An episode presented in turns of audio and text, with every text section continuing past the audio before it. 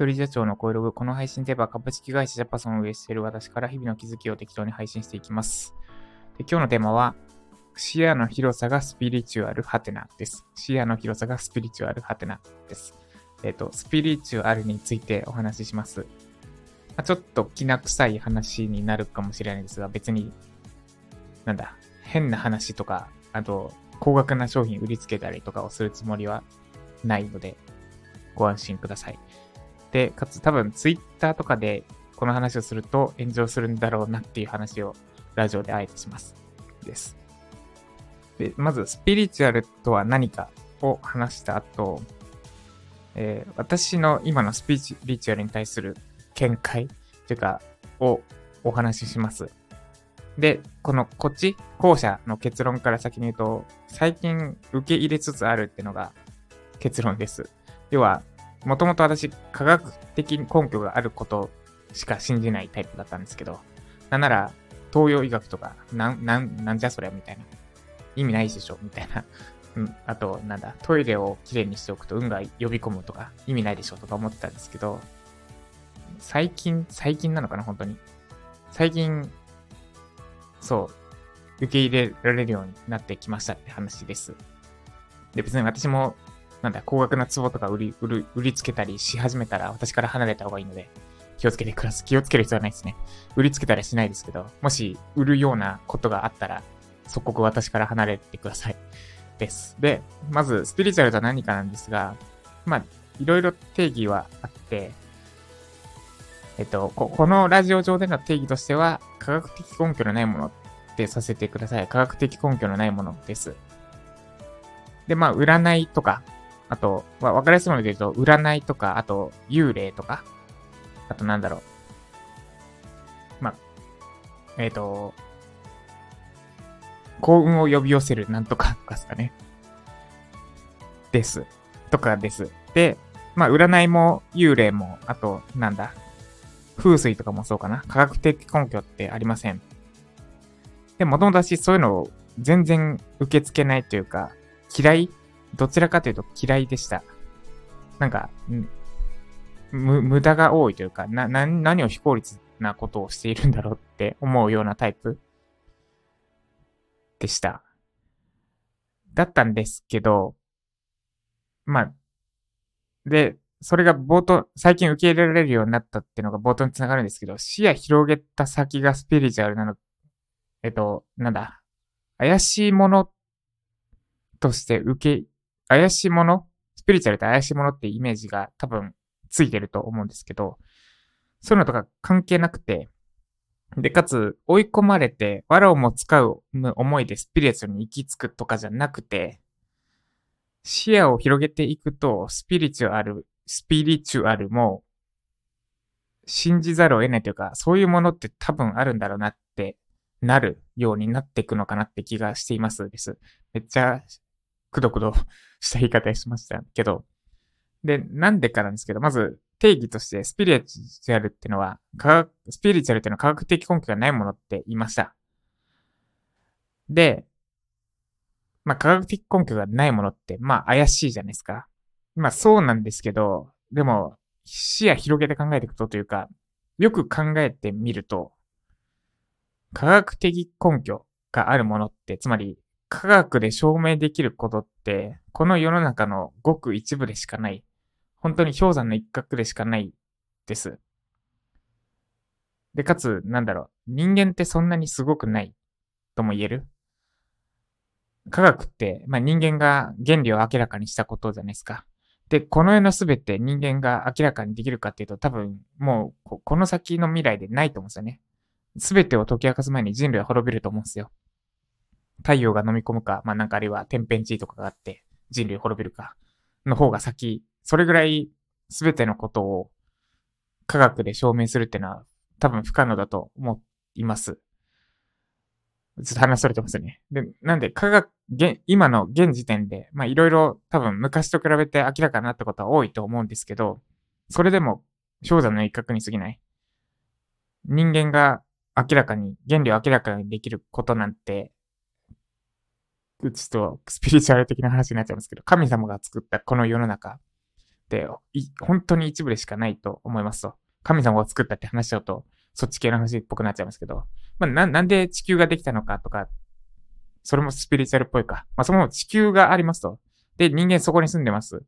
で、人間がいろいろ仕組みを解き、解き明かしていますが、明らかになったものってのが科学的証明ができるものだとします。ちょっと厳密に言うとそうじゃないかもしれないけど。って考えたときに、科学的根拠があるものしか信じないってめちゃくちゃ狭い話。なんだ、もう、に、は、世の中の半分とかどころの話じゃなくて、すごく、本当にごく一部だと思うんですよ。科学で証明できる。世の中の事象とか、あらゆるもの。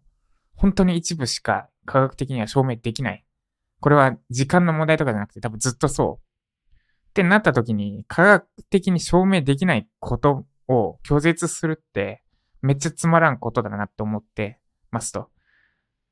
で、その、じゃあ科学的に証明できないことすらもあるのかもしれない。まあ、あり得るなって思う、思うとどうなるかっていうと、思うとどうなるかというと、そういった霊的なものとか、目に見えないものとか、運命とか、あと、占いとか、もう、ある、あり得るって思えるようになってきました、私は。です。で、それと関係するかわかんないですけど、なんか、経営者とか、芸、能人は別にちょっと枠違うかな。経営者で、そういうのを信じる人っていうか大事にしてる人多いっすよね。験担ぎとか、あと占いとか。それって別に、藁をつかむ思いです。すがってるわけじゃなくて、多分、単純にそういうのも受け入れてるんだと思います。そういうものがあるっていう視野の広さを持ってるんじゃないかなって最近思いました。で、私も受け入れられるようになったから多分視野が広がったのかもしれないです。です。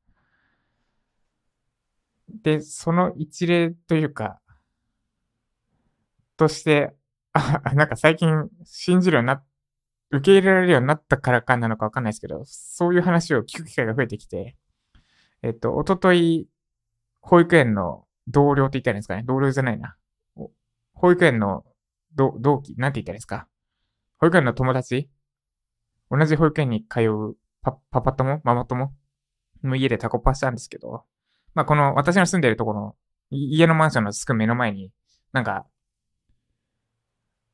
えっ、と、ゴッドハンドって呼ばれる生体師さんがいると。で、治療内容が指先でちょんちょんちょんってするだけらしいんですよ。で、そのタコパしたいお家のパパ、お父さんが腰痛めてた時にそこ行って、で、ちょんちょんちょんで治ったと。で、しかもそこが、まあ、もっと話があって、が、ああんまりいろいろとあれか、見バレには繋がらない、利用がないけど、でもその職場の人たち界隈で有名らしいんですよ、そこ。で、その職場の人たち界隈で有名になるってことは、もう、なんだ、信憑性が高いって有名。ちょわけわかんなくなりますけど、いろいろぼかしたから。でなんで、た多分本当にちょんちょんちょんなんだけど聞くってのが、もう科学的には証明できないですよね。で、気、気候とかそういう系らしいんですけど、を使ってるっぽいらしいんですけど。で、そう。そこちょっと今度行ってみようかなって思います。まあ体調良くなってきちゃってるけど、なんか、それで、で、まあ、で、でも、でも、まあ、語弊のないように言っておくと、そ、その気候で何でも直せるかって言うとそんなことはないし、なんか得意分野とそうじゃない分野がある、多分。例えば、なんか悪い例がついてるんだったら、それを払うのが得意な人もいるし。で、そのちょんちょちょの人は何をしてくれるんですかね。これも説明できないからスピリチュアルになっちゃうんですけど。でも、えっ、ー、と、Google マップ、まあ、まずい、いくつかあって、その多分そのちょんちょちょの人は聞くんだろうっていうのがいくつかあって、まず Google マップ上のレビューが高いと。こいつは別にどうにでもできちゃうから、あれなんですけど。で、かつ、実体験に近いものがある。私の知り合いの方がそこに直接通って腰痛治ってると。で、かつ、その方の職場の人たちの、その専門の人たちの中で、そこが有名になってる。で、です。これが1ですかね。私の最近のスピリチュアル話1。で、これ、なんか長くなりそうだからこの辺にしようか。で、あともうもう一個軽めの小話すると、今日いつも通っている針とお灸やってくれる、あれ、な、なんて治療名だっけ？ちゃんと紹介した方がいいですね。お、オス、オステオパシーか。オステオパシーのとこかな。ハリキュー治療院ですね。のとこに行ってきて、で、もめっちゃ、なんかめっちゃ緊張してますねと。ストレス半端ない。多分もう、もう、もうすぐ、なんか、G エンドになりますみたいな言われて、ほっとくと。で、その時に、まあ、あの、なんだろう。人間関係で悩んじゃいないんだけど、それに近いことをちょっと話したんですよ。で、その時に教えてくれたのが、お清め縁切りスプレーってやつで、アマゾンで売ってるんですよ。で、これで概要欄にリンク貼っとくと、ちょっと、なんか、そういう雰囲気が出るので、そ、それはやらないんですけど。えっと、お伊勢さんってアマゾンでググると出てきます。で、これがめっちゃ効くらしいと。で、知り合いにもこのスプレーをか、貸したり、あとシュッシュしてあげたりしたんだけど、もうなんか事例がその、その人からの事例だけでいっぱい出てきたんですよ。で、アマゾンのレビューでも似たような事例がいっぱい出てきて、要は実際聞いたと。で、帰りの電車で、その、ここ、そのスプレーもらったから、くれたんですよ。一個。まあ、くれ、一個くれた？で、そのレビューを見てたんですよ、アマゾンレビュー。で、見てたら、自分にかけてはいけませんって書いてあって。で、いや、さっき俺めっちゃかけてもらっちゃったけど、ってなって、そのレビュー見て、私は電車の中で笑いが止まらなくなりました。めっちゃおもろいことするな。で、かつ、まあ、二つあって、自分にかけちゃいけないって言って、めっちゃ私かけられたと、さっき。あと、その方が私に対してか けたから、お清め延期スプレーを、その方が直接私にかけたから、これ、なんか私との縁を切りたいみたいになっちゃうんじゃないかみたいな。それは、ちょそういうのとか考えてめっちゃ面白かったです。なんか話したらめっちゃ面白くなかったですね、これ。私の話し方の問題かな。で、それで、でもレビュー見てめっちゃ笑ったんですよ。で、その時にパッて気づいたのが、あれ？こんなに笑ったの、ここ1、2ヶ月あったっけ？ってなって、で、まあなんかもうその時点でちょっと効力を感じた？ちょっと、ちょっと一周回って変な話ですけど。いや、これはちょっと効力ではないか。でもなんか、ちょっと一個気づけたことがありました。このスプレーのおかげで。あ、やべえ、最近本当にリラックスしてなんかできてなかったんだなってね、気づけた。要は肩の力入りすぎた。多分最近のラジオもすっげえ真面目なことばっか言った気がする思えば。ってのをこのスプレーのおかげで気づきました。です。で、えー、まとめると、ぐだぐだになりましたが、現状の見解としては、多分そういうのはある。そういう目に見えない何かっていうのはある。なぜかというと、科学で証明できることなんて、この世の中の一部でしかないからです。で、多分、そういうのって絶対信じないってしてしまうのはちょっともったいないし、視野が狭い、狭いって言っちゃうとディスってるみたいなんだけど、なんか、全部切り捨てる、科学的根拠があって、しっかりしたことしか受け入れない、信じないってのは、もしかしたらもったいない生き方なのかもしれないって思い始めた。で、経営者の方とかがそういうの大事にしてるのって、それなのかなっていうシェアでした。では、コメント返しです。で、多分その治療院で治療受けたこともあ、あったと思う。あ、そっちの方が大きいと思うんですけど、で、このスプレーしてもらったってからなんかすっげえ気楽なんですよね。なぜか。今日の朝もめっちゃなんかしんどくて、今日治療院も予約してたんですけど、行くのやめたろ、やめようかな、やっぱりって思うくらい やる気が出なかったんですけど、なんかもうすっげえ、付き物が取れた感がめっちゃあります、今。です。で、コメント返しです。愛さん。あの、添削返せなくてすいません。多分、今日、これ、めっちゃ元気になれた気がするんで、明日、朝、返せそうかな。ちょっと、約束しちゃうと無理しちゃうんで、返せそうです。どう少なくとも年内には絶対返しますので、です。で、愛さん、2件ですね。体調不良の原因分析に対してるコメント。姿勢ってすごく大事です。仕事柄一日中ずっと良くない姿勢で座ってるので、ずっと肩こりがひどい、すごいです。ああ、愛さんもそうなんですね。で、ちなみに肩こりにはクロールが必要。多分あんまり解決策にならないと思うんですけど、クロールしてから私肩こりの悩み消えましたね。で最近クロールしなくなったから、また肩こりがすごくなってきてる。体がしんどくなると仕事に対しての気持ちも下がってくるので、休みの日まで指折り数える毎日です。休みの日はなるべく散歩したり軽く運動するようにしてます。そうですね。なんかし同じ姿勢が良くないらしいですね。なんで、一時期、スタンディングデスクで椅子なしでずっと立ちっぱにしてたんですけど、それもそれで良くないみたいですね。ちょっと椅子の下にクッションを置い、置くように、定期的に置く？置くときと置かないときを置くとか、あと、椅子の座り方変えるとかでやってみると、もしかしたらなんか、ちょっと良くなるかもしれないっす。で、それと普段仕事のことをあれこれ考えることもなるべくしないようにしました。そうですね。最近私は仕事のことしか考えられてなかったかもしれない。です。で、今日、スピリチュアルな話したんで、ついでに言うと、日曜日に座禅会ってやつに行ってきました。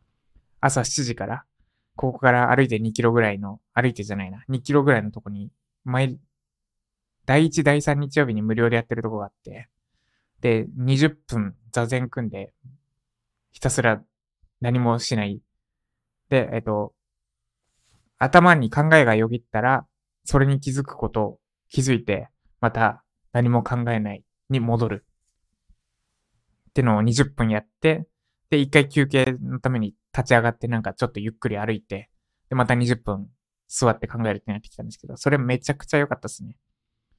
なんか、それもまた、な、なんだろう。で、あれをできるようになったら、多分めちゃくちゃすごい領域にいける気がする。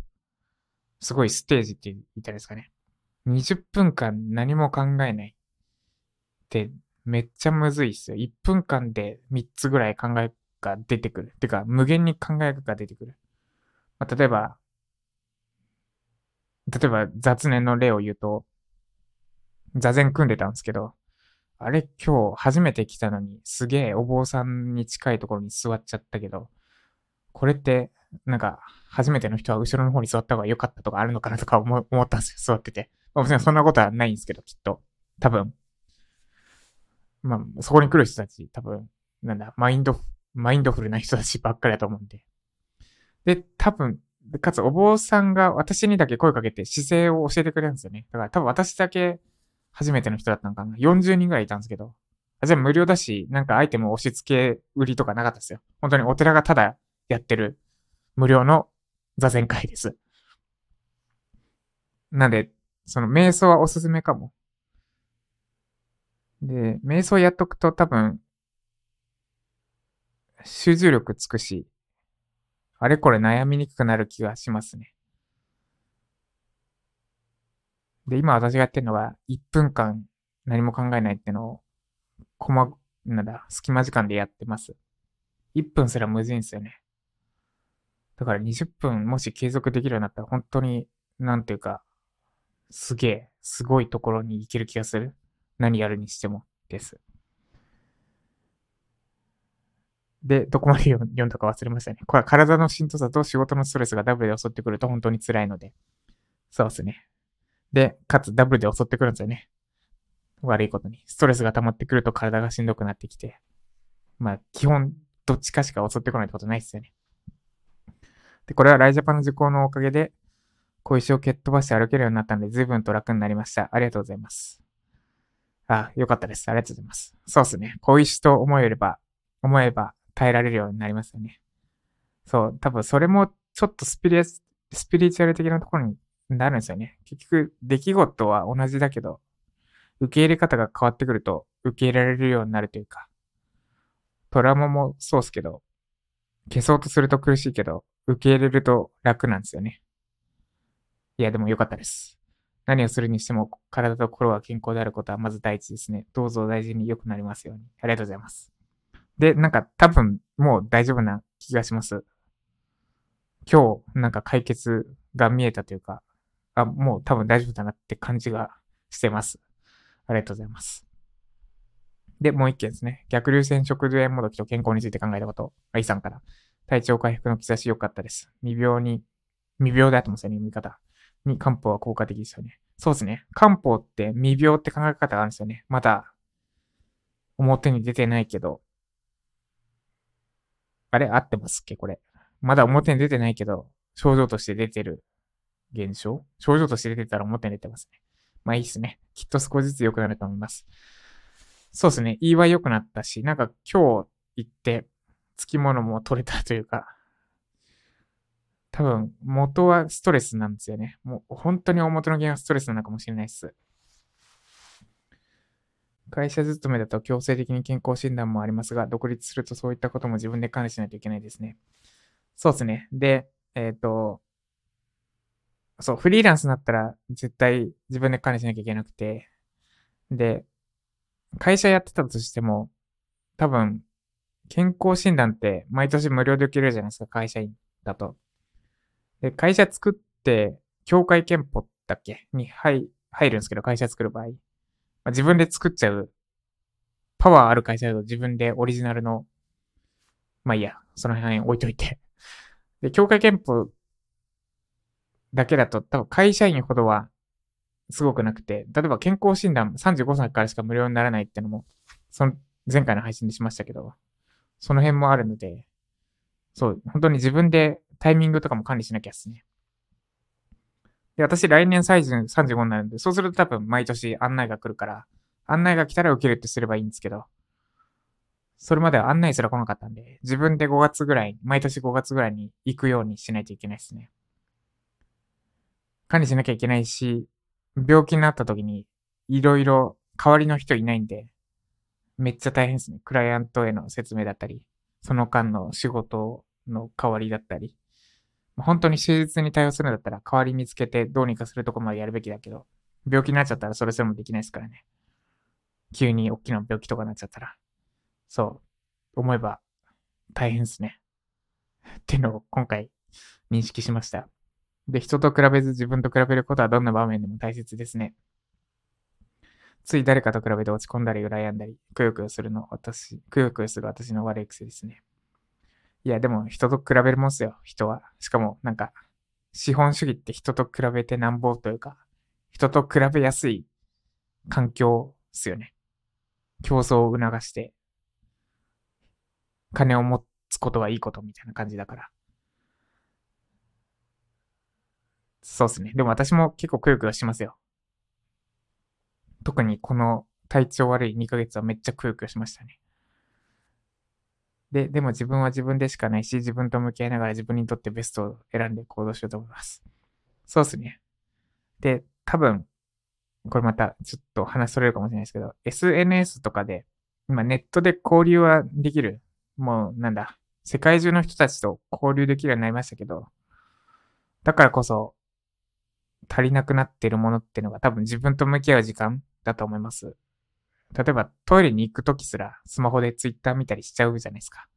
今は、愛さんはもともとやってなかったかもしれないし、今もやってないかもしれないですけど、もと、かつて私はそうしてましたね。トイレで人、トイレので用を足すときすら世界と繋がってるというか、で、そうなると、自分と向き合う時間がなくなっちゃう。だから、そう、トイレ行くときぐらい、別にぼーっとしたっていいんですよね。で、そのぼーっとするときに大事なのが、仕事のこととか考えるんじゃなくて、本当にぼーっとすること。で、多分そのぼーっとする力っていうのも、瞑想で身につくのかなとか思います。で、結局なんか、いろいろ全部繋がるんですよね。です。はい。ということで今日はそんなところです。多分、復活できる気がする。明日を、あ、でも今日手術受けたから明日はちょっとだるいのかな。なんで、明後日くらいから本調子でいける気がする。そんな兆しが見えた今日一日でした。です。ということで今日も頑張っていきましょう。以上、ジャパソンでした。